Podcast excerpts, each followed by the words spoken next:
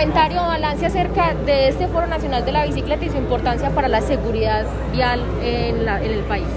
Bueno, la seguridad vial eh, se trata de entender que, que la misma es corresponsabilidad de todos y en estos foros en donde particularmente trabajamos con todas las tareas que se pueden hacer desde el ciclismo, desde los eh, ciclistas, pues podemos generar estrategias que nos ayuden realmente a, a, ser conscientes de nuestros derechos y exigir nuestros derechos, pedir y generar diálogo, pero también entender nuestros deberes como ciclistas y entre todos construir una política de seguridad vial que realmente sea sostenible. Creo que además es un ejercicio eh, de, de reflexión muy importante que nos ayuda a, con base en esa reflexión, tener estrategias para plantear hacia las entidades públicas y poder plantear estrategias que realmente nos sean mucho más útiles.